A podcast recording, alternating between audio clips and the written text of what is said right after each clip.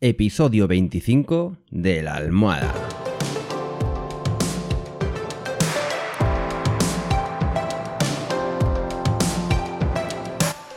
Bienvenidos y bienvenidas un día más a La Almohada, el podcast en el que hablamos pues de todo un poco, inquietudes, curiosidades, en fin, cualquier cosa que podríamos contarle tranquilamente a nuestra almohada. Así que venga, si ya estáis listos, comenzamos.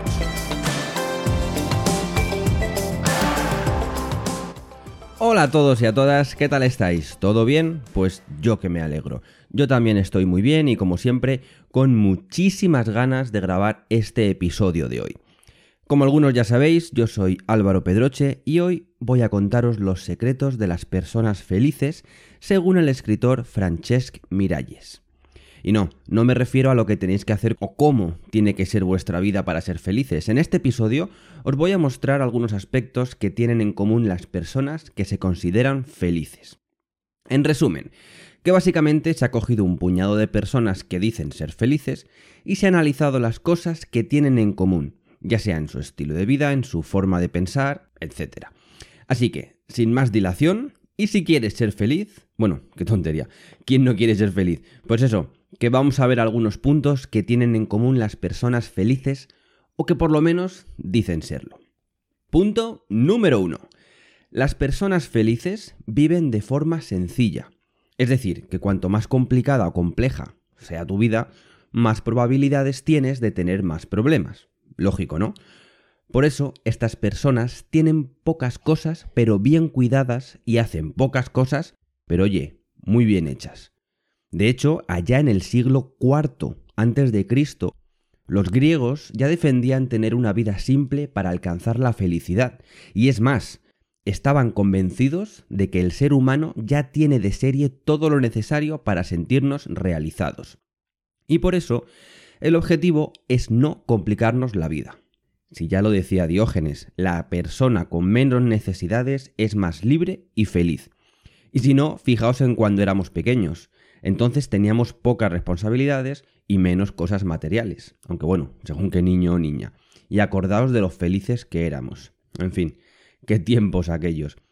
Y pasamos al punto número 2. Las personas felices cuidan de sus relaciones personales. Este tipo de personas siempre se rodean de gente optimista y saludable. Ya no sé si aposta o si simplemente su actitud ante la vida les hace juntarse con este tipo de gente. Como en el poema de John Donne, que dice que ningún hombre es una isla entera por sí mismo. Cada hombre es una pieza del continente, una parte del todo.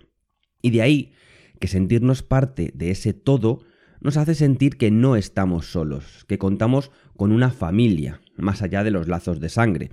Es decir, que además de nuestra familia familia, padre, madre, hermanos, etc., también nos rodeamos de otra gente que nos hace sentir parte de algo y no creernos el centro del universo. Y punto número 3. Las personas felices equilibran la vida laboral y la personal. Está claro que ser un adicto al trabajo o workaholic, como se les llama ahora, no es algo que pueda llamar a la felicidad.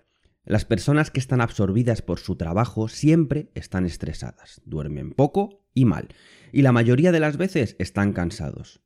Poco más se puede decir, ¿no? Creo que queda bastante claro que así es imposible ser feliz.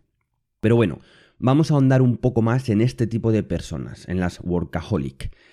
Estas personas siempre están con eso de no tengo tiempo. Y es porque no paran de saltar de una urgencia a la siguiente sin de verdad centrarse en lo que realmente es importante para ellos, su familia, sus aficiones, etc. Y fijaos qué frase más chula del conferenciante Brian Tracy. Nunca habrá suficiente tiempo para hacerlo todo, pero siempre hay suficiente tiempo para hacer lo más importante. Mola, ¿eh? Ahora bien, es cosa tuya decidir qué es lo importante para ti. Ya, ahí os lo dejo. Y pasamos al número 4. Las personas felices saben reírse de ellas mismas. Seguro que conoces a alguien que nada tiene que envidiar al enanito gruñón de Blancanieves. Alguien que se toma la vida muy en serio. Demasiado en serio, diría yo. Pues bien, como dice la actriz e influencer Inma Rabaso, La risa es el sonido del cosmos, la canción de la vida, la alegría de estar en el mundo. La risa oxigena, nos hace sentir vivos y conectados. Y aquí va mi consejo. Si conocéis a alguien que siempre está amargado o amargada, intentad evitarlo. Este tipo de personas son una verdadera carga para nosotros. Hay que tener claro que es prácticamente imposible cambiar su actitud e incluso puede ser capaz de contagiárnosla a nosotros. Así que, ya sabéis. Y punto número 5. Ya va quedando menos. Las personas felices agradecen en lugar de quejarse. Este punto concreto va muy relacionado con el anterior. Y es que una persona puede tomar dos actitudes diferentes ante una misma situación. Unos señalan siempre lo que va mal y se vuelven víctimas de su mala suerte, mientras que las otras, las que molan, ven siempre el lado positivo. Por ejemplo, a ver, ponte en situación. Vamos a coger un avión porque nos vamos a la playa de vacaciones, pero resulta que va a salir con dos horas de retraso por un problema técnico. Y encima estáis ya cada uno en vuestro asiento y no os dejan salir. ¿Qué piensa una persona negativa? Pues vaya mierda, vaya comienzo de vacaciones, si lo sé no vengo, me va a acabar doliendo la espalda de estar aquí sentado, además tengo frío. Y te digo más, es muy probable que ese mosqueo le dure el resto de las vacaciones y ni siquiera las acabe disfrutando como debería. Sin embargo, una persona positiva, y por ende feliz, verá todo con otros ojos. No quiero decir que viva en los mundos de Yuppie y no le importe que haya habido un retraso, sino que, como sabe que eso no está en su mano cambiarlo, seguramente piense, bueno, por lo menos estamos sentados y no de pie haciendo cola en la puerta de embarque. Además, aunque no podamos salir del avión, sí podemos ponernos de pie, así no me dolerá la espalda. También puedo aprovechar para leer un poco más de tiempo o para ver una de las películas que me he descargado. En fin, lo que quiero que veáis es que por muy mala que se dé una situación, siempre se le puede ver el lado positivo. ¿Puede costar más o menos? Sí, pero os digo yo que se puede. Y en el punto 6 tenemos que las personas felices se ocupan y no se preocupan. Esto se puede resumir en que este tipo de personas viven el presente y no pierden el tiempo en proyectarse al futuro, donde nos encontramos con la ansiedad y el miedo, pero tampoco al pasado, donde está la tristeza y el rencor. Según el psicólogo Anthony Bolinches, la única manera de gestionar las preocupaciones es con ocupaciones, Estar ocupados nos permite somatizar menos, bajar el nivel de tensión y tener menos hipocondría. Muy interesante esta frase. Y como digo, esto es muy interesante porque es verdad que hay mucha gente que vive demasiado en el pasado, en el lo bien que estábamos antes, o ella fuera el amor de mi vida, o no tenía que haber hecho eso, etc. Del mismo modo, hay otros que viven en el futuro pensando constantemente en las consecuencias que pueden tener los próximos pasos que dé o las próximas decisiones que tome. Y vamos, así es imposible ser feliz. Bueno, así es imposible vivir. El siguiente punto habla del ejercicio. Las personas felices hacen ejercicio regularmente pero sin pasarse. Esto es importante. Como ya sabéis, y si no os lo digo yo, el ejercicio está muy relacionado con los niveles de energía de nuestro cuerpo.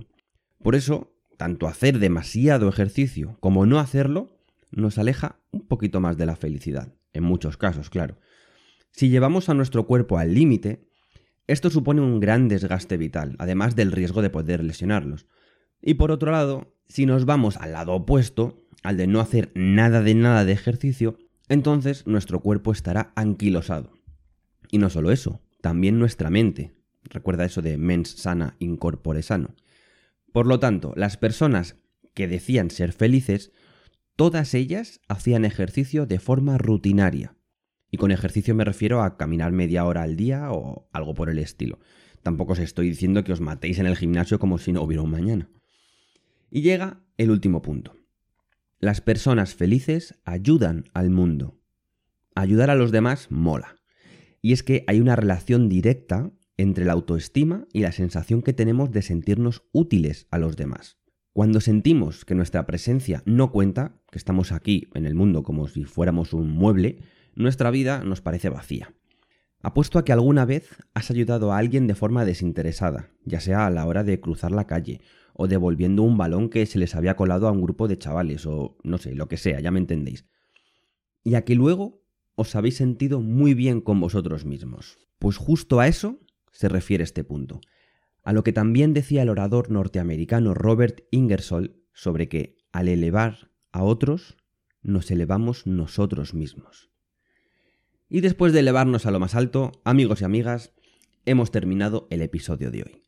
Os agradezco muchísimo que hayáis llegado hasta aquí y espero que si no sois felices aún, este episodio os haya servido para acercaros un poquito más a esa felicidad. Recordad que podéis seguirme en mi web www.alvaropedroche.com, en la página de Facebook Podcast de la Almohada, todo junto, y escucharme en Anchor, Spotify, Evox y Apple Podcast. Os agradeceré de todo corazón que compartáis tanto los episodios como el propio podcast en vuestras redes sociales para poder hacer más grande esta comunidad, ya que sin vosotros esto no podría ser posible.